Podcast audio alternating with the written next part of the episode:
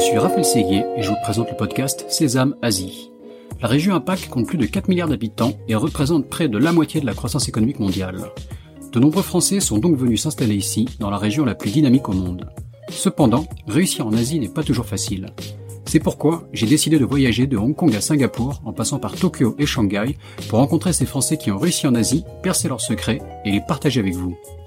Si le podcast Sésame Asie vous plaît, n'oubliez pas de laisser 5 étoiles et un commentaire sur Apple Podcast, cela m'aide beaucoup.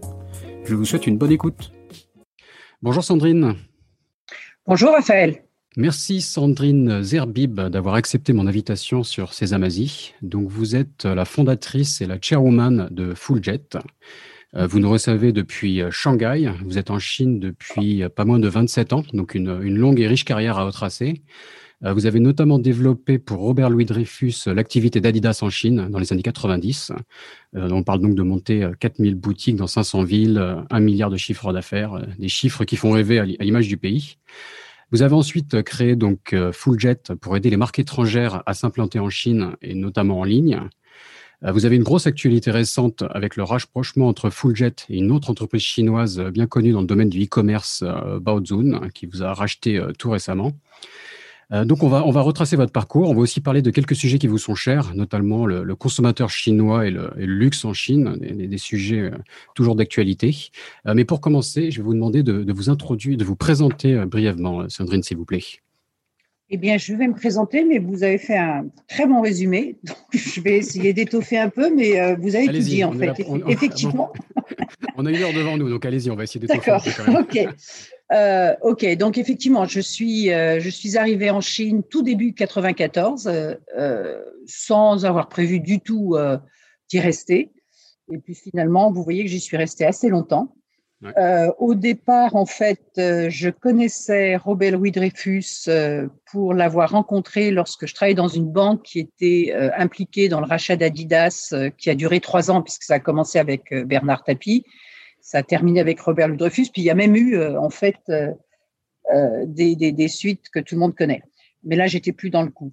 Mhm. Et donc, j'ai quitté la banque très peu de temps après la transaction avec Robert Ludrefus pour monter un petit cabinet d'ingénierie financière. Et Robert m'a proposé à moi et à l'ancien directeur général de cette banque qui était, qui était mon partenaire dans, ce, dans ce cabinet, vous voyez que donc déjà j'avais le, démon de l'entrepreneuriat. Euh, donc, nous a donc proposé de faire une mission euh, en Chine pour voir quel était le potentiel pour Adidas, euh, qui n'avait pas de qui n'avait pas de business, si ce n'est qu'il y avait des parallèles évidemment et beaucoup de faux. Et puis donc tout début 94, cette mission a démarré et je vous cache pas qu'en fait dans un sens j'étais complètement perdue puisque je ne connaissais pas du tout la Chine et que c'était un univers totalement nouveau pour moi. Euh, je connaissais évidemment pas la langue chinoise non plus. Euh, donc j'étais un petit peu perdu sur une autre planète, euh, d'autant plus qu'en 1994 c'était très différent de ce que c'est aujourd'hui. Mmh oui. Mais euh, donc c'était c'était pas forcément agréable en ce sens que d'être perdu ça n'est pas agréable, de pas savoir par quel bout prendre les choses ça n'est pas agréable non plus. Mais malgré ça, euh, j'avais euh, le sentiment aigu qu'il euh, y avait une énergie que j'avais jamais vue ailleurs et qu'il allait se passer quelque chose en Chine d'historique. J'ai eu ce sentiment très très fort, tellement fort en fait que je suis retournée voir Robert et, son partenaire Christian Tour dans la petite ville où était le, siège d'Adidas qui s'appelle Herzog-Ganorar en, en Allemagne et je leur ai demandé tout de go si euh, ils voulaient que je monte leur filiale. C'était en fait, je me rends compte rétrospectivement, c'était assez audacieux de ma part parce que non seulement je ne connaissais pas la Chine, mais je ne connaissais pas non plus l'industrie du sport. D'accord. Euh, donc j'avais peu d'atouts de mon côté. Si j'avais dû être recruté euh, par un headhunter pour ce job, il est évident qu'il n'aurait même pas même pas lu mon résumé, on va dire. Mais euh, Robert et Christian étaient des entrepreneurs et en tant qu'entrepreneurs, ils faisaient des paris sur les gens. On se connaissait euh, dans un cadre totalement différent donc de celui de la banque et de l'acquisition d'Adidas. Ils avaient euh, apprécié mon travail et on avait eu une bonne relation dans ce cadre-là. Ils ont fait le pari de me dire oui. En partie parce que c'était peut-être pas un enjeu à l'époque perçu comme important, mais en tout cas ils m'ont dit oui. Et puis, et je me suis lancée en fait. Et je me suis lancée dans, dans, le, développement d'Adidas avec, dans des circonstances très particulières, en ce sens que Robert et, et Christian étaient effectivement de vrais entrepreneurs. Et ce n'était pas du tout un lancement du type corporate. Ils m'ont laissé beaucoup de liberté, assez peu de budget euh, et euh, me débrouiller toute seule. Donc, je dirais qu'à beaucoup de points de vue, c'est presque l'inverse de ce qu'ont fait euh, les grandes boîtes, en général, quand elles sont venues en Chine. Ils ne m'ont pas demandé de, voir 18 consultants, rien de ce genre.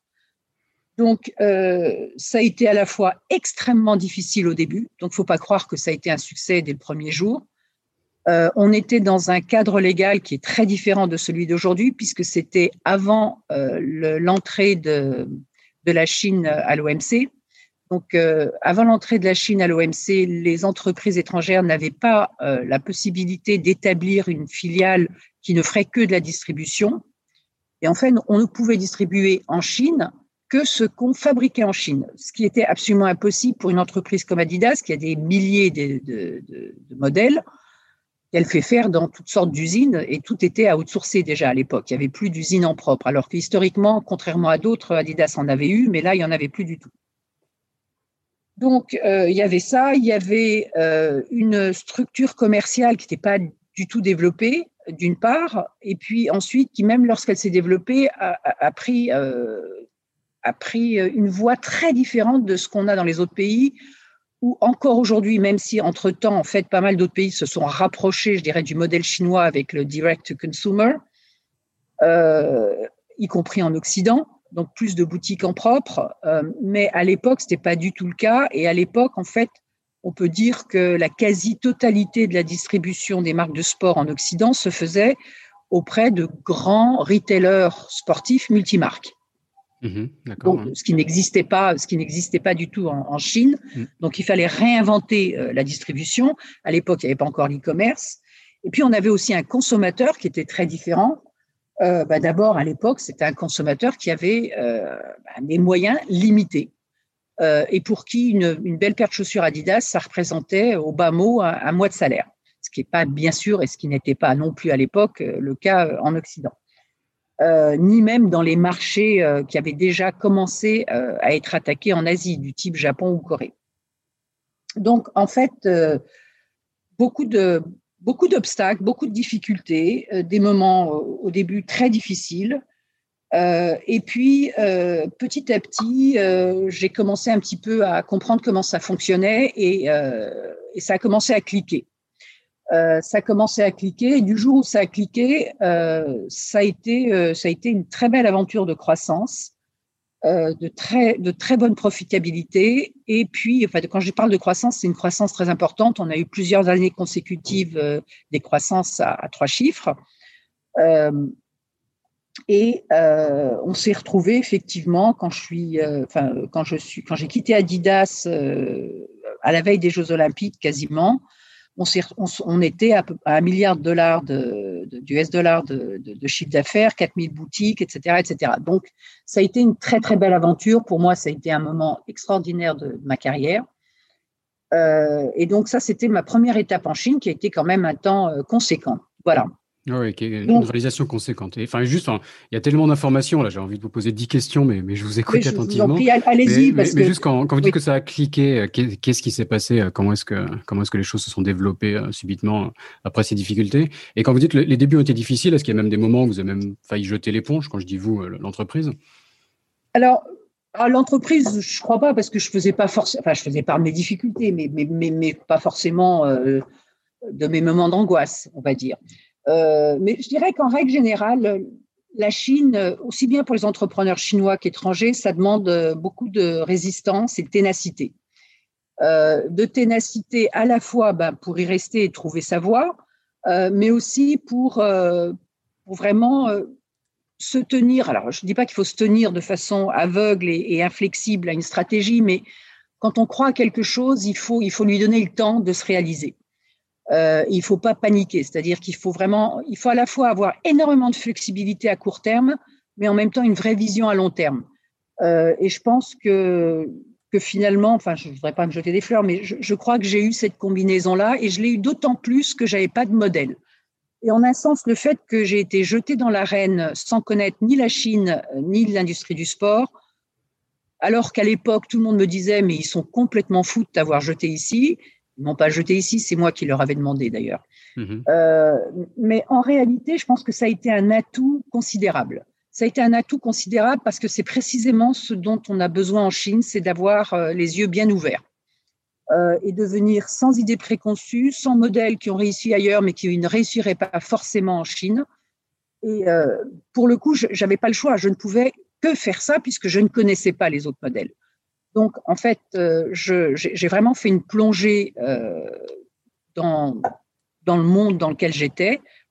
J'ai ouvert les yeux euh, énormément pour comprendre qui était mon consommateur, qu'est-ce que j'avais comme possibilité pour distribuer, comment je pouvais trouver des solutions pour contourner cet obstacle légal que je vous ai indiqué plus tôt. après, il a fallu oui, enfin, alors in fine, enfin, Adidas est une entreprise qui a eu, contrairement à d'autres, hein, mais qui a eu euh, des usines en propre pendant des années. Et donc, c'est une entreprise qui a été assez traumatisée par la fermeture d'usines, en particulier en Europe. Mhm. Et donc, quand je leur ai suggéré, en fait, d'ouvrir une petite unité de production pour au minimum donner face, on va dire, euh, à l'idée qu'on distribue ce qu'on produit, euh, ils étaient extrêmement résistants. Euh, ils étaient également très résistants, ils ont eu raison d'ailleurs à toute forme de joint venture. Mais j'ai fini par les convaincre euh, que finalement cette unité de production c'était pas grand chose, surtout que c'était pas c'était pas une très grosse unité de production et que ça nous permettait de vraiment démarrer. Non seulement ça nous permettait de vraiment démarrer, mais ça nous permettait surtout et je pense que quand vous m'avez demandé qu'est-ce qui a cliqué pour moi, ça a été le, voilà, c'est une coïncidence euh, en partie, mais ça a été pour moi une vraie différence d'avoir une structure légale correcte. Parce que j'ai dû, en fait, pendant quelques années, fonctionner dans des, structures légales complexes et pas complètement solides. Le jour où, effectivement, ils ont accepté de monter cette petite unité de production et euh, ils m'ont laissé donc établir euh, une, filiale 100% au nom de, cette unité de production, ça a tout changé parce que j'ai été dans des conditions beaucoup plus stables, aussi beaucoup plus stables pour recruter euh, de, meilleurs éléments, etc., etc. Euh, donc ça, ça a été un élément de clic important. Et puis il se trouve qu'en fait tout ça s'est fait au bout d'un petit moment où j'avais euh, pu affiner en fait ma compréhension partielle, c'est toujours partielle, du consommateur de l'époque. Et j'avais gagné certaines batailles, puisqu'en fait tout est toujours une bataille, euh, en particulier faire comprendre que oui, c'est vrai, les consommateurs chinois, je vous parle de l'époque, hein, je pense que ça a mhm. beaucoup changé, que les entreprises réagissent plus comme ça aujourd'hui. Les consommateurs chinois euh, ne n'ont pas les mêmes moyens que les consommateurs occidentaux, mais pour autant, ils veulent vos meilleurs produits. Et euh, au fond, ils, préfèrent mettre un mois de salaire dans vos meilleures chaussures qu'un quart de, de, mois de salaire dans une chaussure dont ils vont trouver ce qu'ils estiment être un équivalent sur le marché beaucoup moins cher.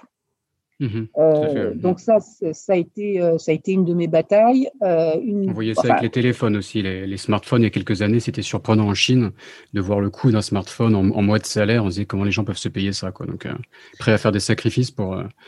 Tout à fait, pour avoir le meilleur. mais, mais vu, vu de l'Occident, c'était, mais enfin, enfin, je vais caricaturer, mais puisqu'ils sont pauvres, donnons-leur les produits pour les pauvres. Mhm. Euh, Ce qu'on fait des entreprises, euh, excusez-moi, j'ai travaillé notamment pour Peugeot en Chine et j'avoue qu'on avait une, gamme euh, un peu dégradée, un peu entre guillemets tiers-monde et, les Chinois nous disaient on est les, on est les nouvelles, une nouvelle superpuissance quoi. Vous, vous, moquez de qui quoi donc. Voilà, eh ben, exactement. et puis en plus, en ce qui concerne la chaussure, enfin je parle de la chaussure, mais on vendait aussi du textile bien sûr, mais pour la chaussure c'était très frappant. Et, ils achetaient vraiment le haut de gamme et on avait un, prix moyen du fait de ça, enfin, on avait un, prix moyen qui résultait de notre mix produit qui était plus élevé que n'importe où ailleurs, alors qu'on avait un consommateur qui était moins fortuné que dans la plupart des autres marchés. Mhm. Euh, et encore une fois, pour, pour eux, c'était le, acheter un produit moins cher, le jeu n'en valait pas la chandelle.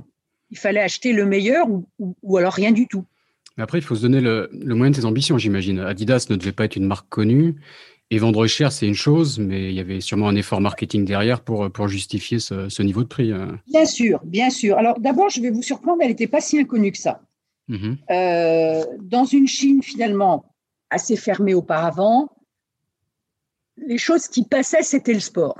Donc, en fait, sur la scène internationale du sport, Adidas avait quand même, malgré les difficultés qu'elle avait connues à peu près à la même époque, enfin un petit peu auparavant, une visibilité. C'était une marque qui était désirée.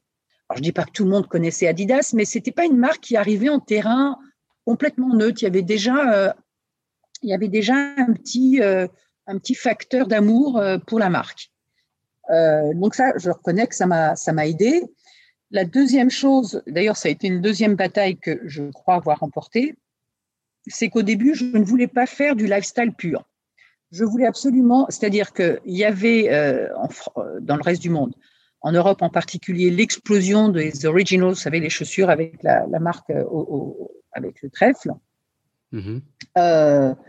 et qui était donc qui était donc une série très lifestyle avec peu de fonctionnalités et j'ai pensé qu'il fallait d'abord ancrer la marque euh, dans, euh, dans le sport, même si les gens ne l'achetaient pas forcément pour faire du sport, puisqu'en fait, peu de gens faisaient du sport en dehors des professionnels à l'époque. Mais malgré tout, il fallait ancrer la marque dans le sport et ne pas apparaître comme une marque purement lifestyle. Euh, donc, je n'ai pas vendu, je me suis privée, on va dire, de vendre des originals pendant l'essentiel de mon temps chez Adidas. Je n'ai ouvert ça que dans les toutes dernières années. Puis après, ça s'est beaucoup développé. Donc ça, c'était euh, un autre cheval de bataille. Euh, d'autre part, euh, alors Adidas, c'était le foot. Le foot, c'était un, sport en Chine avec beaucoup d'audience, mais peu de participants. Et en particulier, peu de participants dans les classes moyennes, on va dire, moyennes aisées, alors que le basket, qui se jouait beaucoup dans les bonnes écoles et dans les bonnes, enfin les bonnes, les bonnes et les mauvaises d'ailleurs, mais enfin dans les écoles secondaires euh, et les universités, c'était beaucoup plus un sport euh, de classe moyenne, donc un sport où les gens allaient dépenser de l'argent.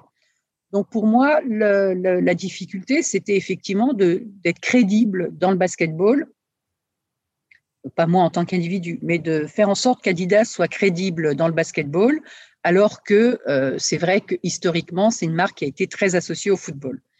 Donc voilà un, certain nombre d'éléments, et c'est pas parce que j'étais un génie, c'est vraiment parce que je n'avais aucune idée préconçue. Donc par exemple, je n'avais pas la religion d'Adidas Football parce que je venais pas de ce monde-là. Je n'avais pas euh, d'obsession d'utiliser des distributeurs euh, parce que je venais pas de ce, de ce monde-là. Et moi, dans ma petite tête, en regardant ce qui se passait autour de moi, mon obsession, c'était au contraire d'exposer la marque avec des magasins à la marque Adidas. Et c'est comme ça que ça s'est effectivement développé. Au début, avec des partenaires, beaucoup, encore aujourd'hui, et beaucoup avec des partenaires d'ailleurs. Et puis petit à petit, avec nos propres magasins, euh, une fois que, la Chine est entrée à l'OMC. Donc, euh, je ne sais plus à quelle question je vous répondais en fait.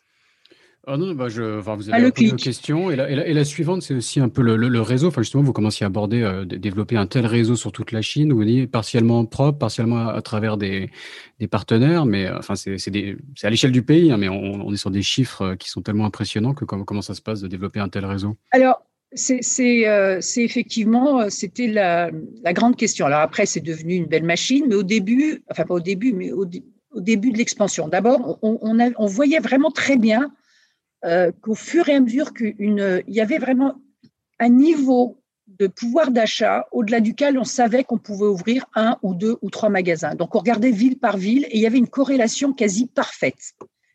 Euh, donc évidemment, c'était très important d'occuper ce terrain-là. Et euh, Adidas, bon, l'a occupé de mon temps, mais après encore plus, puisqu'aujourd'hui, ils sont à plus de 10 000 magasins. Mhm. Euh, mais je, crois, sans vouloir euh, me vanter, que en fait le truc c'était euh, c'était de mettre en place la machine. La machine parce qu'en fait c'est pas une entreprise et puis d'ailleurs il y a très peu d'entreprises dans le monde qui ouvrent des magasins à l'appel. Donc l'idée c'était de dire comment je peux avoir un process qui est suffisamment efficace pour être capable d'ouvrir un ou deux magasins par jour.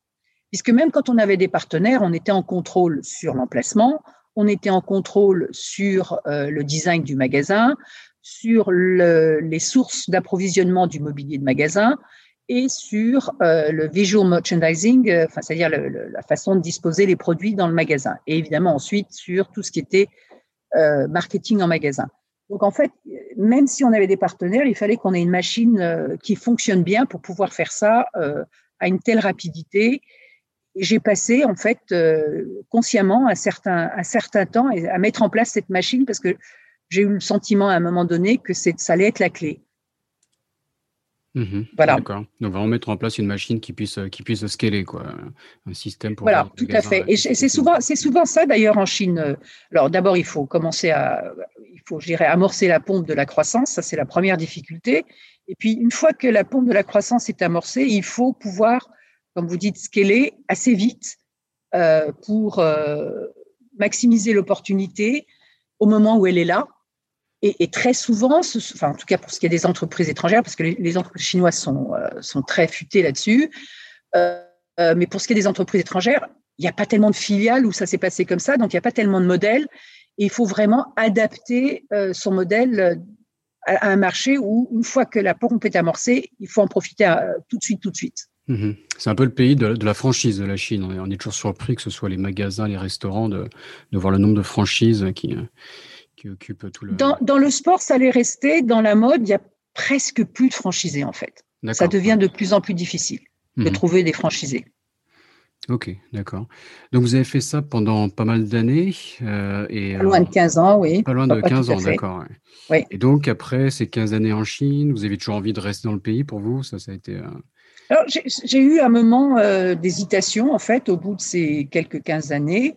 Euh, je me suis dit, bon, bah, soit je reste euh, Madame Adidas encore pour euh, Madame Adidas Chine encore pour des années, mais j'avais le sentiment quand même que j'avais des choses à découvrir, des aventures à, à tenter, et je, je trouvais que c'était un petit peu tôt pour m'installer dans ma zone de confort de cette façon.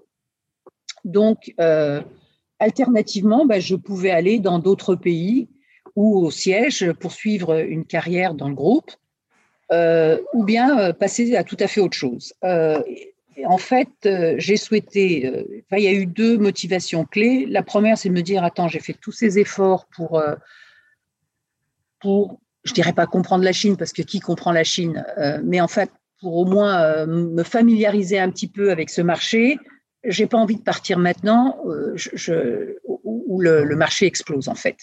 Ça, c'est le premier élément. Euh, le deuxième élément, c'est que fondamentalement, je crois que je n'ai pas une personnalité de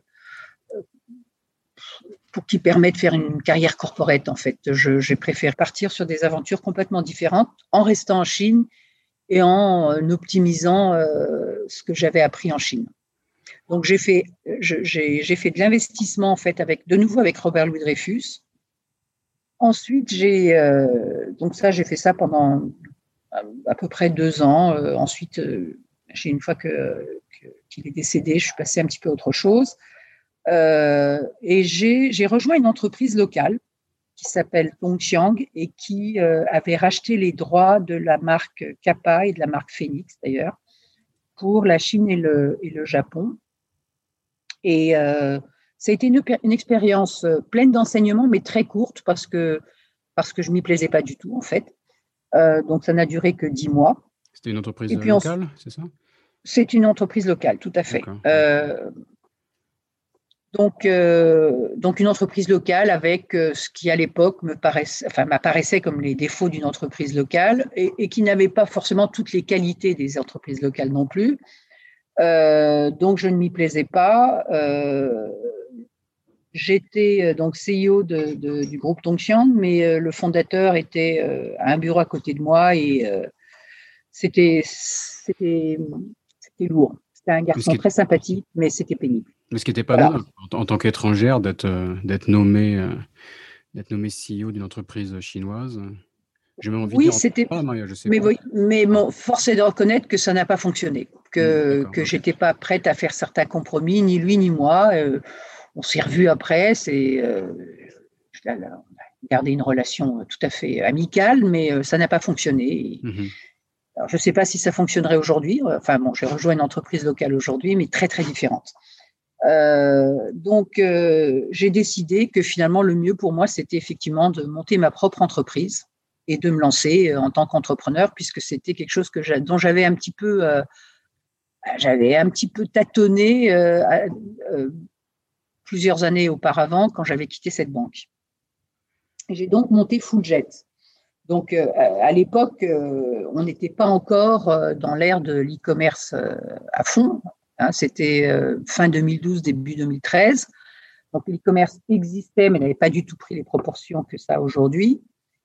Donc, c'était une entreprise qui faisait du conseil, mais du conseil très opérationnel, et je vais y revenir, pour des entreprises et des marques étrangères qui soit n'étaient pas encore entrées sur le marché, il y en avait encore quelques-unes, et, parfois pas des toutes petites, donc ça c'était la bonne nouvelle, soit euh, étaient entrées sur le marché avec un distributeur et euh, vu ce qui se passait en Chine, avaient pris la décision de reprendre en fait le contrôle de leur marque, de quitter leur distributeur et de lancer leurs opérations en propre. Donc, euh, ce que ces gens attendaient de nous, c'était bien sûr du conseil, du road mapping, etc., mais aussi euh, vraiment un accompagnement opérationnel qui pouvait être plus ou moins, euh, plus ou moins lourd, mais c'était vraiment notre point de différenciation. Notre point de différenciation, c'était qu'on ne faisait pas juste un, un, rapport à livrer, mais qu'on était en accompagnement ensuite pendant un an, deux ans, en quelque sorte une période d'incubation pour que la marque puisse ensuite monter ses équipes et, voler de ses propres ailes. Donc, euh, Vous pouvez nous donner un ou deux noms de clients de, l'époque pour qu'on puisse mieux, situer? Alors, en opérationnel, euh, on, a, on a fait ça pour euh, Tom, c'est des chaussures, des espadrilles américaines avec un, système de, de donation, en fait, chaque fois que les gens mhm. achètent des, des chaussures. On a fait ça pour euh, Audelot. qui est voilà. c'est ça, des, C'est ça, voilà. C'est pour ça que ça, euh, s'appelle en fait One for One, tout à fait. Mhm. Euh, on a fait ça pour Audelot, qui est une marque de, d'outdoor, en fait. On, a fait aussi, alors c'était un peu moins opérationnel, mais on a fait une, une, très grosse mission pour Tommy Hilfiger qui reprenait. On a fait des missions, enfin une très grosse mission pour Doc Martins, dont on a ensuite aidé à trouver un distributeur pour euh, l'offline et on a repris en main euh, tout leur online. Donc il y a eu euh, des marques diverses et variées dans ce, en général dans le sport et l'habillement pour l'essentiel. puisque c'était ce que je connaissais le mieux et du coup j'avais aussi des équipes qui étaient plutôt versées là-dedans. Et uniquement en, ligne ou c'était à la fois online offline Non, mais au début non. Au début non. En début on faisait on faisait de la de l'accompagnement euh, opérationnel off et on. Et quand on était euh, en, en accompagnement opérationnel online, eh bien, en fait, on n'était pas Tipeee nous-mêmes. On ne faisait pas l'opération nous-mêmes. On trouvait le Tipeee. Euh, donc, ça s'appelle un Tipeee, celui qui fait les opérations. Le le partenaire qui est. oui, ou trading partner. Voilà. D'accord. Qui, aide, les, enfin, qui, est une sorte de distributeur qui aide les entreprises être Pas un distributeur parce que c'est du service, c'est-à-dire qu'il achète pas, enfin, sauf dans certains cas particuliers, en particulier dans la cosmétique, il n'achète pas la marchandise. C'est vraiment un gérant de magasin en fait. C'est un gérant de magasin en ligne, on peut mhm. dire. Euh, donc, euh, nous n'étions pas Tipeee, donc nous n'étions pas gérant de magasin en ligne. On recrutait, enfin recrutait, on identifiait le bon Tipeee pour la marque et on gérait pour le compte de la marque le Tipeee jusqu'au jour, on s'est dit, mais attends, l'online est en train de progresser beaucoup plus rapidement que l'offline. Euh, au lieu de faire ça, il faut que nous, on devienne Tipeee. Et c'est à peu près, euh, je dirais, en 2015 qu'on a vraiment décidé de devenir Tipeee et euh, qu'on s'est présenté à des marques pour devenir Tipeee nous-mêmes. Et ensuite, progressivement, on a accru ce type d'activité et on a laissé tomber l'offline pour se concentrer sur l'e-commerce, que ce soit d'ailleurs en, conseil euh, ou en opération, et là pour le coup en opération complète puisqu'on était Tipeee nous-mêmes, mais on y avait ajouté également un bras euh, digital marketing, puisqu'en fait notre positionnement par rapport aux autres Tipeee était assez différent. Euh, les autres Tipeee, pour l'essentiel, enfin les gros en tout cas, venaient de l'IT. moi, je ne viens pas de l'IT et mes équipes non plus euh, ou dans certains cas, ils venaient de la logistique, du retail. Euh, nous, on venait vraiment de la marque. Euh, donc, on venait de la marque et du conseil. Donc, en fait, on avait un positionnement qui consistait à dire oui, on va faire de l'opération, mais on va faire de l'opération avec un respect total de votre marque et une dimension stratégique qui ne sera pas abandonnée en cours de route. Donc, c'était un positionnement euh, différenciant euh, qui nous a pas mal réussi, puisqu'in fine, c'est quand même pour ça que Baozu nous a racheté. Et qui logiquement nous a conduit à faire également du digital marketing, puisque l'idée c'était de dire, et là je crois que l'avenir m'a donné raison en fait, euh, qu'il euh, fallait pas voir une telle distinction entre la communication et les ventes, euh, qu'une plateforme de vente c'était aussi une plateforme de communication et qu'une plateforme de communication amenait en fait à, à, de la conversion in fine. Donc, euh, c'était vraiment le positionnement euh, de, de Fujet euh, jusqu'à jusqu'à son rachat. D'accord. C'est un, propos que vous tenez, par exemple, sur les, sur les WeChat mini-programmes. J'ai cru comprendre que vous avez l'avis comme ça, oui, donc une sorte de. les ventes et le marketing ne sont pas forcément dissociés. Enfin, comme vous pouvez rentrer un peu plus dans les, dans les détails. pas que WeChat mini-programme, c'est-à-dire qu'en fait, aujourd'hui, toutes les plateformes en Chine ont, ont, créé des écosystèmes assez complets, alors plus ou moins complets selon les plateformes, mais elles ont toutes créé des écosystèmes assez complets. Toutes les plateformes qui ont démarré par exemple, vous regardez euh, Douyin, enfin donc TikTok si vous préférez, ou, ou, Kuaishou, maintenant elles soit elles sont en train, soit elles ont déjà lancé leur fonction e-commerce. À l'inverse, vous regardez Tmall, bah, Tmall ajoute constamment des fonctions euh, de communication, de contenu, avec, alors que ce soit du, et évidemment WeChat, mais euh, avec du live streaming, des shorts vidéo, des jeux, etc., etc. Euh, donc aujourd'hui, les plateformes ne, veulent surtout pas être spécialisées, ce qui fait quand même la différence avec les plateformes occidentales qui tendent à l'être beaucoup plus. Euh, on va faire nos achats sur euh, Amazon, on va faire du, du, message sur WhatsApp, etc., etc. Donc, euh, en Chine, c'est tout l'inverse. Euh, les plateformes ne se spécialisent pas. Si au départ elles le sont, elles essayent dès que possible de sortir de cette spécialisation et les lignes sont totalement brouillées aujourd'hui entre vente et communication. Euh, et, en plus, si vous voulez, comme l'e-commerce vous expose particulièrement, parce qu'elle ne vous expose pas que aux gens qui viennent voir votre magasin, mais elle vous expose au monde entier. De toute façon, aller sur une plateforme, même si c'était en, même, en imaginant même que ce soit que pour de l'e-commerce, c'est une exposition totale pour une marque. Mhm. Donc, euh, c'est aujourd'hui quelque chose qui, euh, qui n'a fait que s'accentuer et qui continue à s'accentuer en Chine euh, encore plus qu'ailleurs, mais on y viendra ailleurs. On y vient d'ailleurs. toutes les plateformes réfléchissent, enfin, je suis moins spécialiste des plateformes étrangères, mais réfléchissent à, ouvrir de, de, nouvelles fonctions. Euh, en Chine, euh, c'est déjà, déjà fait, on va dire. Ça crée beaucoup de complexité pour les marques, euh, mais, mais, tout est dans tout, en fait. Tout est dans tout. Et quand quelqu'un va acheter quelque chose, c'est pas du tout un acte aussi simple que de dire je fais une search, je scroll down mon écran, je clique sur le produit qui m'intéresse, je regarde le prix, une photo ou deux, je passe au panier et puis je finalise mon purchase. C'est pas du tout comme ça que ça se passe. C'est vraiment une expérience d'immersion en fait euh, beaucoup plus complète du consommateur qui va passer un moment sur une plateforme, que ce soit une plateforme réputée d'e-commerce ou réputée de communication, euh, qui va euh, regarder des vidéos, passer un moment sur un live stream, qui va comparer peut-être des prix, qui va partager avec un ami un truc qu'il a vu qu'il aime bien, euh, et qui, in fine, va acheter quelque chose. Mhm. D'accord, donc c'est bien plus ludique, on, est, on, est, on sort un peu de l'acte d'achat et on peut être là en train de, de, regarder du contenu et ça se finit par une transaction à la fin. Et l'essor du live stream euh, en, est, en, est, un bon exemple, comme vous le, comme vous citez. Tout à fait, c'est de l'entertainment permanent en fait. Euh, il n'y a pas de mot aussi clair que entertainment en français, donc je suis obligée de, de mettre cet impair mais c'est de l'entertainment permanent. On ne va pas faire un acte d'achat simple, on va passer un moment. Comme, euh, et je me souviens avoir lu il n'y a pas très longtemps un article intéressant là-dessus qui expliquait que c'est un petit peu comme le, shopping mall américain des années 60, qui était nouveau, où on allait euh, passer un après-midi. Donc on faisait des achats, mais on allait aussi manger un hamburger, euh, voir un film il y avait probablement une petite aire de jeu pour les enfants, etc. etc. Bah, c'est un petit peu la même chose, mais, euh, mais transplanté euh, sur le net. Mmh D'accord. Et donc, vous nous avez dit qu'à un moment, vous avez laissé tomber le, offline, mais après, j'imagine qu'avec l'essor de l'omnicanal, vous avez peut-être été un peu rattrapé par le offline, parce que maintenant, enfin, vous vous retrouvez sûrement à travailler sur les deux à la fois. Quoi.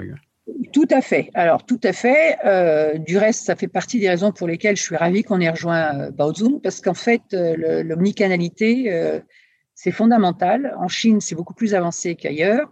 Mais d'un point de vue technique, si on veut le faire correctement, c'est assez complexe, puisqu'il faut avoir des gestions d'inventaire assez complexes, puisqu'on doit pouvoir faire des shipments depuis les magasins, livrer à quelqu'un qui vient en magasin mais qui a, qui a acheté sur, en ligne, donc, il faut, la, gestion d'inventaire du point de vue technique et opérationnel est, est, est compliquée mhm. euh, quand on veut faire euh, correctement de l'omnicanal. Ensuite, la gestion des, des, euh, des datas, puisqu'il faut intégrer ces datas entre toutes les channels euh, est, compliqué, requiert le consommateur à travers tous ces tous ces canaux. Voilà, c'est complexe. Tout à fait. Donc il faut il faut des outils puissants euh, et, et je, je, vous dis euh, clairement donc Fulljet on avait beaucoup de qualité mais j'avais pas les moyens d'investir dans ce type d'outils.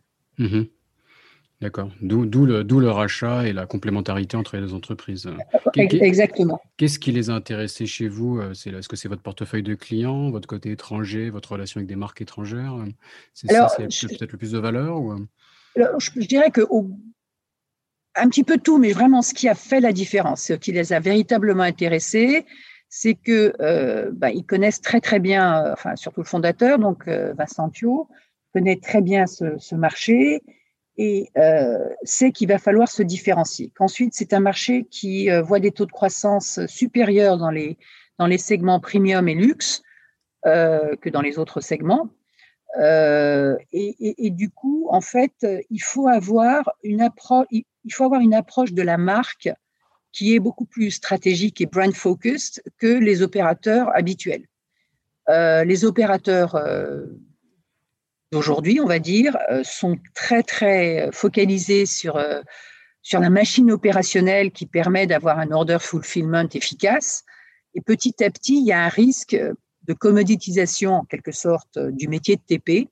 Et il faut ajouter des, des, des, cordes à son arc.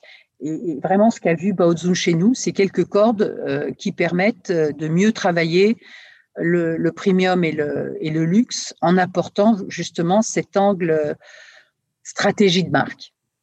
Mhm, d'accord. Et, eux, à l'inverse, donc, enfin, les, deux entreprises étaient des, des, des Tipeee, et, enfin, avec toute une gamme, une gamme de services euh, assez large. Et, et Baozun était assez, assez connu pour son, euh, sa technologie, c'est ça? C'est une entreprise qui a pas de technologie. Euh, ah, alors là, je peux dire. Fait, maison. Quoi. Ah, exactement. Bah, D'abord, c'est le background du fondateur. Hein. Donc, mhm. aujourd'hui encore euh, il investit énormément euh, dans la technologie pour développer constamment en fait euh, de nouvelles technologies pour, pour, être, pour être en ligne avec le marché en fait et pour même devancer certains besoins du marché. Et je pense qu'on peut dire sans se tromper que Baozun, par rapport aux autres, a une vraie, enfin une avance technologique marquée en fait. Mmh Évolutif, ça c'est l'autre point qui est important, c'est-à-dire que chaque année ou tous les six mois, il y a de nouveaux outils en fait. Il y a de nouveaux outils parce que le marché change tellement vite qu'il faut constamment apporter quelque chose de nouveau. Quand on parle d'outils, est-ce que c'est au niveau de la gestion des stocks? Est-ce que c'est des outils marketing pour se plugger sur les différentes plateformes? C'est Alors, ça va être, euh, ça va être dans beaucoup de, ça va être dans beaucoup de dimensions parce que cette complexité euh, que, que j'expliquais, qui est une richesse et en même temps une complexité des plateformes, et aussi du fait qu'il y ait de plus en plus de plateformes, euh, elle est, euh, c'est un, c'est un défi pour les marques qui doivent s'adapter, mais c'est aussi un défi pour les TP. Donc, il va falloir, il y a à la fois des outils qui permettent effectivement de mieux gérer les stocks, de mieux gérer les flux d'informations, mais également euh, de mieux d'utiliser en fait euh, la data pour dire bon ben quels sont les produits euh, qui, sur lesquels il faut mettre tel ou tel euh, media buy par exemple, mmh donc de façon beaucoup plus fine, ou faire du retargeting en disant ben cette catégorie de, de ce profil de consommateur on va les retargeter pour tel ou tel type de produit de façon beaucoup plus fine qu'avant. Donc il y a, il y a tout cet aspect-là. Et puis l'autre aspect, c'est qu'il faut gagner en efficacité parce que euh, le métier de TP aujourd'hui, c'est un métier qui, euh, euh, nécessite d'énormes ressources humaines. il y a énormément de gens en fait pour s'occuper d'une marque. c'est même étonnant, vous seriez étonné. Et c'est finalement assez peu automatisé, en partie parce qu'au départ, ça a démarré comme ça et puis que bon, un petit peu à tous installés là-dedans, en partie parce que les plateformes n'aide pas à beaucoup automatiser. Euh, je, je, sais pas, enfin, il y a plusieurs euh, hypothèses. Une hypothèse consisterait à penser que finalement les grandes grandes plateformes, elles, euh, elles ont aussi pour mission de maintenir l'emploi.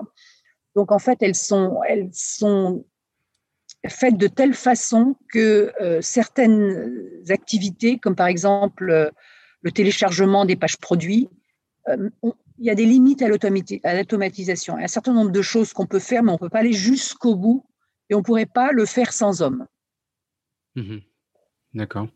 On sait, parce que c'est vrai que c'est marrant, quoi. Il y a le, gouvernement chinois se, serait peut-être derrière des limitations d'automatisation pour, euh, favoriser l'emploi. Peut-être, enfin, c'est une hypothèse. Hein, non, mais euh, ça fait partie de ces. Enfin, par le passé, j'ai souvent entendu parler de, choses diverses et variées dans le business où, euh, pour, pour assurer la stabilité du pays et quelque part se maintenir au pouvoir, ça, faisait partie forcément des choses importantes, quoi. Donc c'est pas, c'est pas impossible, quoi.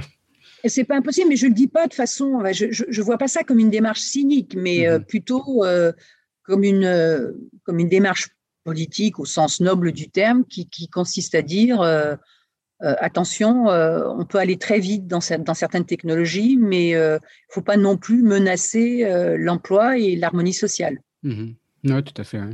Et donc, vous avez commencé à parler du, défi pour les marques que, représentait la Chine, euh, le e-commerce chinois. Là, on a, on a abordé rapidement sa, complexité, toutes les, différentes plateformes qui existent et, à quel point il, peut être complexe de, se lancer dessus. Quel, est votre conseil, euh, enfin, un peu en général, quoi, le, fruit de votre expérience pour se lancer en Chine pour des marques qui n'y seraient pas présentes, euh, même, même des plus petits acteurs que, vos clients, quoi, en général La première chose que je vais dire, c'est pas c'est pas très optimiste, mais je vais le dire quand même, c'est que c'est très dur pour les petites marques en Chine. Mm-hmm. Euh, pour euh, une qui réussit, vous allez avoir euh, des centaines qui, qui n'arrivent à rien. D'abord parce que ben, la Chine c'est très grand et big is beautiful, ok? Ensuite parce que c'est cher.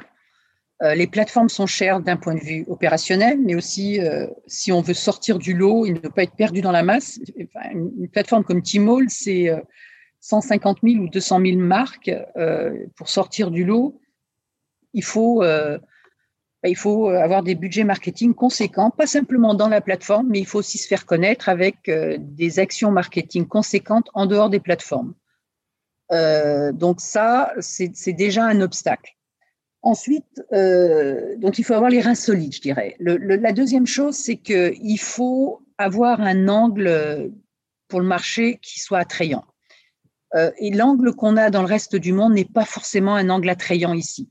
C'est-à-dire qu'il faut vraiment se poser la question qu'est-ce que j'apporte au consommateur chinois? Qu'est-ce qui va lui plaire chez moi? Et je vois beaucoup de marques, y compris parmi les petites marques et d'ailleurs les grandes, chez tout le monde, euh, qui pensent que ce qui fait leur succès, euh, je sais pas, aux États-Unis, en Italie, en France, va nécessairement faire leur succès ici, et ça n'est pas vrai. Ça n'est jamais vrai d'ailleurs. Là, pour le coup, on peut être, euh, on peut être vraiment clair, ça n'est jamais vrai. Il faut vraiment s'interroger sur ce qui va attirer le consommateur chinois vers ma marque. Et très souvent, ça va nécessiter, euh, bien sûr, de garder le, l'esprit de la marque, puisque sinon ben, on se perd complètement, euh, mais pas la lettre. C'est-à-dire qu'il faut vraiment penser à euh, comment je vais exprimer l'ADN de ma marque d'une façon qui soit, euh, qui soit pertinente pour le consommateur chinois. Alors, les marques ont tendance à confondre, à force d'habitude, ce qui est vraiment, qui relève vraiment de leur ADN et ce qui relève simplement de l'expression de leur ADN un petit peu comme si on, disait que je change de personnalité, euh, vous changez de personnalité quand vous parlez anglais, français ou autre chose.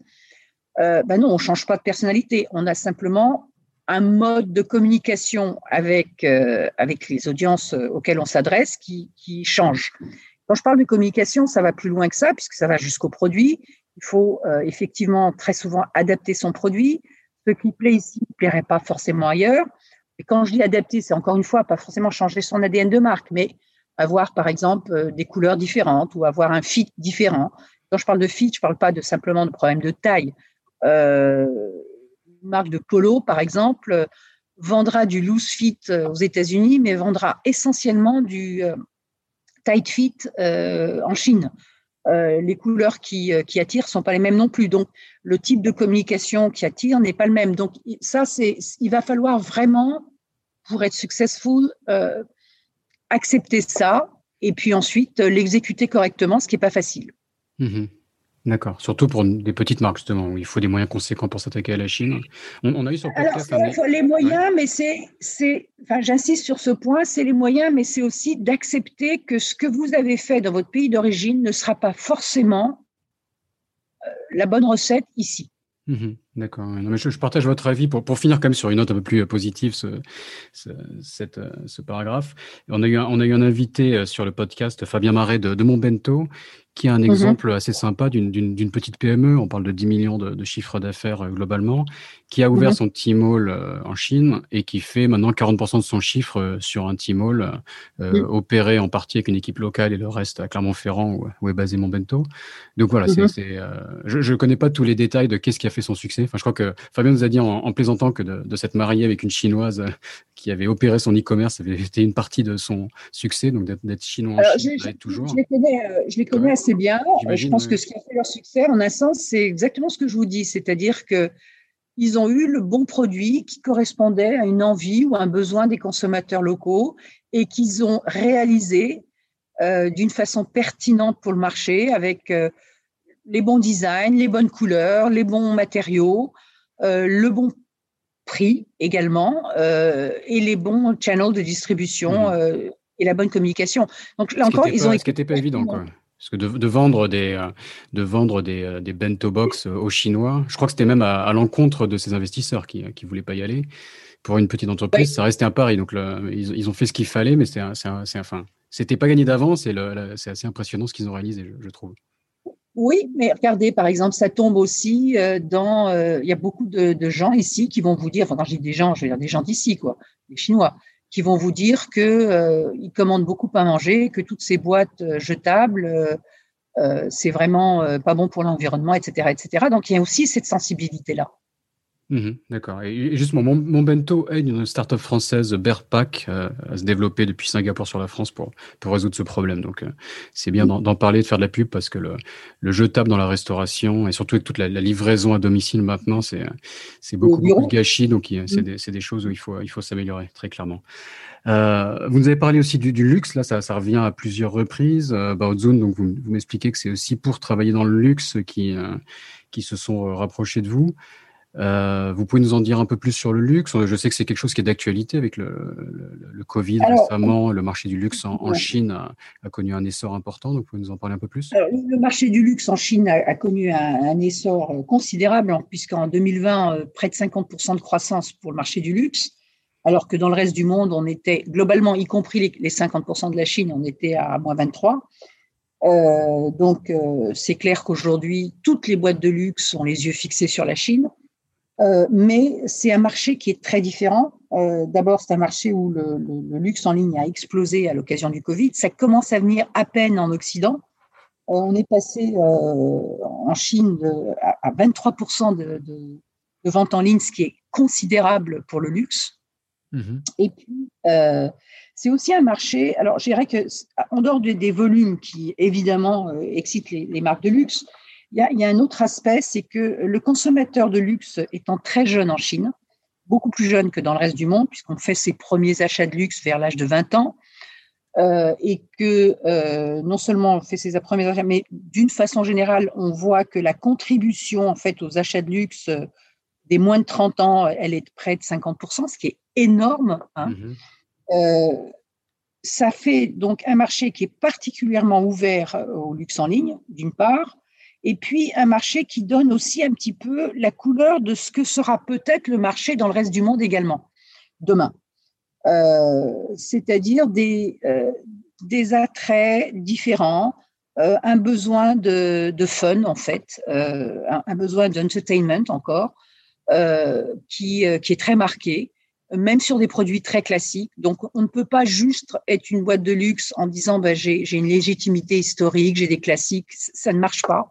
Euh, il faut apporter autre chose aux consommateurs. Et je pense que tout ça, ça, encore une fois, outre les volumes qui, en tant que tels, sont déjà suffisants pour justifier euh, l'attrait du marché pour, euh, pour les entreprises de luxe, mais c'est vraiment un laboratoire. Je pense que c'est un laboratoire en général pour le luxe et en particulier pour le luxe dans le digital, avec une façon totalement différente d'engager son consommateur. Alors, c'est difficile parce qu'il faut s'adapter. Il faut que ces entreprises, euh, elles, elles accélèrent en fait euh, l'acquisition de, bah, de, compétences qu'elles n'avaient pas forcément, euh, en particulier dans le monde digital.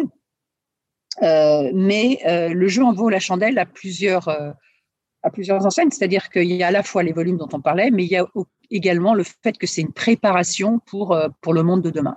Mmh D'accord, donc ça leur a permis de passer le pas un peu, enfin pour, pour avoir travaillé un peu dans ce domaine et avoir discuté euh, e-commerce, omnicanal avec des marques de luxe euh, euh, en Asie. Elles, elles, étaient toutes intéressées, mais elles étaient quand même assez conservatrices. Bah, oui. L'expérience en magasin est quand même primordiale. et elles le reste d'ailleurs. Hein. Elles, elles le restent. Ouais.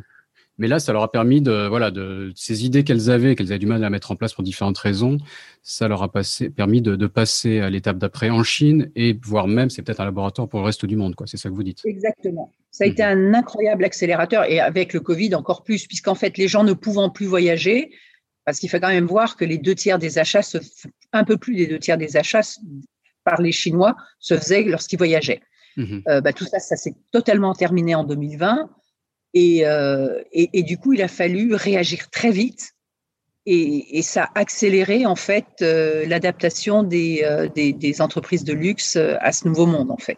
Mmh. On, on, en parlait avec un, un, de vos partenaires, notamment j'ai vu Splio, Jean-Baptiste de Splio, oui. qui nous parlait de ça et de la difficulté aussi de comment suivre les, les, consommateurs du luxe chinois à travers le monde sur WeChat, etc.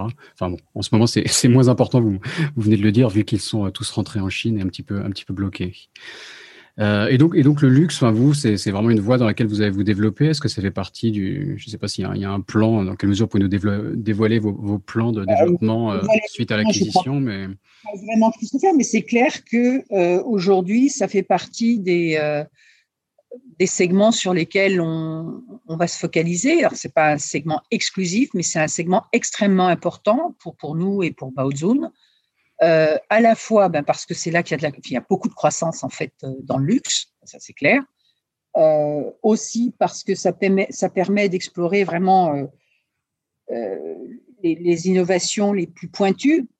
Et puis parce que pour nous, ça justifie totalement notre acquisition. Parce qu'en fait, avec le positionnement qu'on avait chez Fulljet, qui est donc un positionnement qui est très brand focused, très euh, stratégique où on met pas juste les, des produits euh, sur les étagères virtuelles pour qu'ils soient achetés. Euh, on a toute notre justification quand on, se focalise sur ce segment. Mmh, D'accord. Très bien. Pour, pour commencer à, arriver vers la conclusion de, de cet épisode, j'aimerais aborder quelques sujets qui sont récurrents sur le podcast parce que j'ai l'impression que les, entrepreneurs français et étrangers en général sont confrontés à ces problématiques en, en Asie et, et, en Chine en particulier.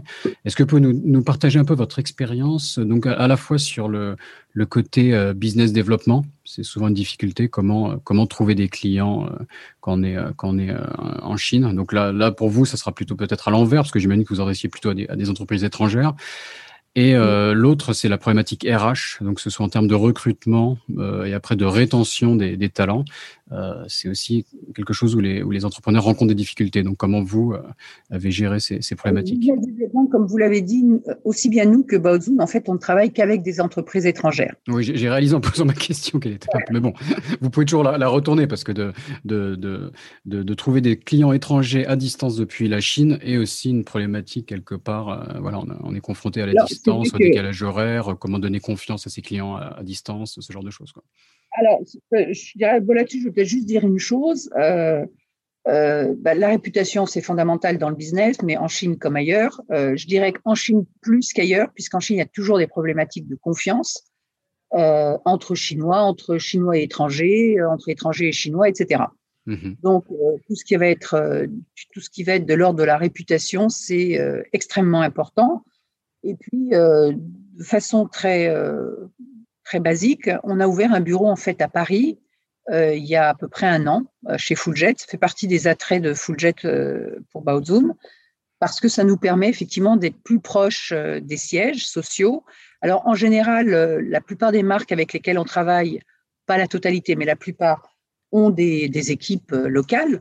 Mais euh, plus une entreprise va être premium et a fortiori dans le luxe, plus les sièges sociaux vont être impliqués dans un certain nombre de décisions qui peuvent impacter la marque. Donc, être près euh, des, centres de décision, c'est très important. Mmh euh, et puis, les voir souvent, parler avec eux souvent pour connaître leurs soucis, leurs pain points. je pense que c'est fondamental dans notre métier et dans beaucoup de métiers, mais dans le métier du service encore plus, il faut euh, investir. Euh, enfin, ce que je dis, c'est évident, hein, mais je veux dire qu'il faut. C'est évident, mais c'est pas forcément pratiqué de façon générale, en particulier dans nos métiers euh, de TP. C'est qu'il faut investir du temps entre guillemets qui paraît du temps pour rien, à vraiment comprendre ce que vivent les marques, leurs soucis, les points, les défis auxquels elles doivent faire face, les compétences qui leur manquent, les technologies qui leur manquent, ce qu'elles aimeraient réaliser, leurs ambitions, pour ensuite avoir une offre qui soit euh, une offre euh, pas générique, mais une offre vraiment spécifique pour cette marque. Euh, c'est vraiment ce que je peux dire. Mm-hmm. Et comme dans la Chine, enfin comme en Chine, Big is beautiful et il faut aller toujours très très vite, on a tendance à ne pas passer suffisamment de temps là-dessus. Euh, et avoir une approche que je qualifierais de plus bulldozer quand il faut parfois prendre un petit peu de recul et faire un peu plus dans la dentelle. Mhm. D'accord, très bien. Et donc peut-être plus sur le côté ensuite RH euh, alors oui, c'est pas facile le RH euh, en Chine. C'est vrai que c'est un pays où il faut déjà admettre le fait qu'il va y avoir un turnover supérieur à celui qu'on a dans les marchés occidentaux. C'est un marché qui reste favorable aux employés plutôt qu'aux employeurs puisqu'en fait, euh, en tout cas pour un certain type d'employés, euh, euh, l'offre excède la demande. Donc ça, c'est une donnée de base avec laquelle il faut, faire, on va dire. Donc ça veut dire qu'il faut d'abord être constamment soucieux d'être à peu près compétitif sur, sur les salaires, sur les rémunérations. mais je pense que c'est pas suffisant. Et je pense que même si de toute façon vous aurez du turnover, tout le monde aura du turnover supérieur à la France en particulier, il y a d'autres éléments à prendre en compte. Euh, les employés chinois sont très, très demandeurs de training en permanence, de training et de formation. Ça va être un critère clé pour eux pour entrer dans l'entreprise. Euh, ils sont également, une fois qu'ils sont dans l'entreprise, très euh, sensibles à la culture d'entreprise. Et je dirais même que c'est une sensibilité que je trouve encore plus développée qu'ailleurs. Et il faut se soucier en fait de la culture qu'on crée dans l'entreprise et je dirais qu'il y a une dimension familiale. Mhm, ce que j'allais dire, c'est une deuxième famille. Qui, est, souhaitée en fait par les employés euh, chinois dans leur entreprise, qu'elles soient étrangères ou pas. Et d'une façon générale, cette dimension familiale, elle est, elle est plus réussie dans les entreprises locales que dans les entreprises étrangères. Euh, d'autant plus que dans les entreprises étrangères, on fait souvent tourner euh, le, comité de direction, en particulier le, le GM, mais pas seulement. Mmh Et du coup, il n'y a pas cette espèce de. Enfin, c'est difficile de, créer une, une, atmosphère familiale quand vous avez un gars qui arrive pour trois ans, euh, qui va prendre euh, entre 6, et 12 mois pour comprendre ce qui se passe, et puis ensuite, euh, sur les 6 à 9 derniers mois, préparer son départ. je, je, pense que c'est une erreur qui est très souvent commise par les entreprises étrangères, et je, enfin même d'expérience, parce que je suis restée quand même assez longtemps chez Adidas, je pense que de laisser quelqu'un, à moins que ce soit pas la bonne personne, mais laisser quelqu'un en place un certain temps pour qu'il ait le temps de créer ce lien, euh, et pas à, la fois le GM et puis euh, d'autres membres clés de l'équipe, c'est extrêmement important. Mmh ok, non, non, c'est très clair, très bon conseil. Bon, euh, pour, pour conclure, euh, je vais vous demander d'essayer peut-être soit de synthétiser votre de pensée, soit de nous parler d'un épisode particulier où vous avez réussi, euh, en toute modestie, à, hacker la Chine. Oh, ben à ce moment-là, moi, je pense que le mieux pour moi, c'est peut-être de revenir à, mes années chez Adidas. alors, d'abord, je ne pense pas avoir réussi à hacker la Chine. je pense que personne ne peut dire ça. Euh, je pense que, je crois que Certains disent que c'est la, la, Chine qui les ont hackés. Ça, j'ai, eu aussi ça comme réponse. c'est possible, c'est possible, puisque j'ai, été hacké pendant quand même 27 ans, c'est déjà pas mal. Euh, mais euh, franchement, je, je, reviendrai à ce que je disais tout à l'heure. Le premier conseil que je donnerais à n'importe qui qui vient en Chine ou une entreprise qui a l'intention de s'implanter en Chine, c'est d'ouvrir les yeux. c'est de se vider la tête et d'ouvrir les yeux. De ne surtout pas penser en fonction de modèles existants, euh, de choses qu'on a faites avant, mais euh, de se plonger dans l'expérience, de regarder, de sortir, de, sortir alors de son hôtel si on est en visite, de, sa maison si on est employé, de sortir de son groupe d'amis euh, français si on est français, américain si on est américain. Et, c'est normal d'avoir des amis français quand on est français, mais il faut se forcer à sortir, aller regarder ce qui se passe, comprendre en réel, si vous voulez, qui est le consommateur, comment ils vivent, comment ils parlent, euh, comment ils s'habillent, qu'est-ce qu'ils boivent, euh, comment ils jouent, comment ils se distraient, qu'est-ce qu'ils achètent, euh, comment ils fonctionnent. Et je pense que ça commence par là, c'est-à-dire se mettre en position d'observation avant d'être dans l'action. Mhm. alors, c'est très chinois de dire ça, parce qu'effectivement, c'est une des grandes qualités des entrepreneurs chinois, c'est la capacité à être en observation permanente et donc à, pouvoir vraiment saisir les opportunités parce qu'ils savent les observer, ils savent observer le monde mieux qu'on ne le sait, on n'a pas été formaté comme ça, mais je pense qu'il faut vraiment faire un effort pour euh, observer euh, avant d'agir. Mhm. Très bien, très, très belle conclusion. Est-ce que vous avez une, présence sur les, réseaux sociaux pour vous contacter le mieux? C'est sur LinkedIn ou euh? C'est sur LinkedIn. On est assez actif sur LinkedIn. alors on est aussi sur WeChat, mais je pense que le, le mieux c'est quand même c'est quand même LinkedIn. D'accord, d'accord. Donc Sandrine Zerbib, Z-E-R-B-I-B. Ou, Fulljet. Ou Fulljet. En deux mots, F-2-L, J-E-T. Très bien, Sandrine. Bon, bah, je vous remercie et je vous souhaite bonne chance donc, pour euh, ces nouvelles aventures avec, euh, avec. Merci beaucoup, Raphaël. Au revoir. Cet épisode de Sésamazie est maintenant fini. Si vous êtes toujours là, c'est que ça vous a sûrement plu. N'hésitez donc pas à laisser 5 étoiles et un commentaire sur Apple Podcast. Cela m'aide beaucoup. Pour me contacter, le plus simple est de m'ajouter sur LinkedIn, Raphaël Séguier, S-E-G-H-I-E-R. N'hésitez pas à me dire ce que vous avez pensé du podcast, à suggérer des invités ou des thèmes qui vous intéressent. Tout feedback est le bienvenu. Merci d'avance et je vous retrouve au prochain épisode. Salut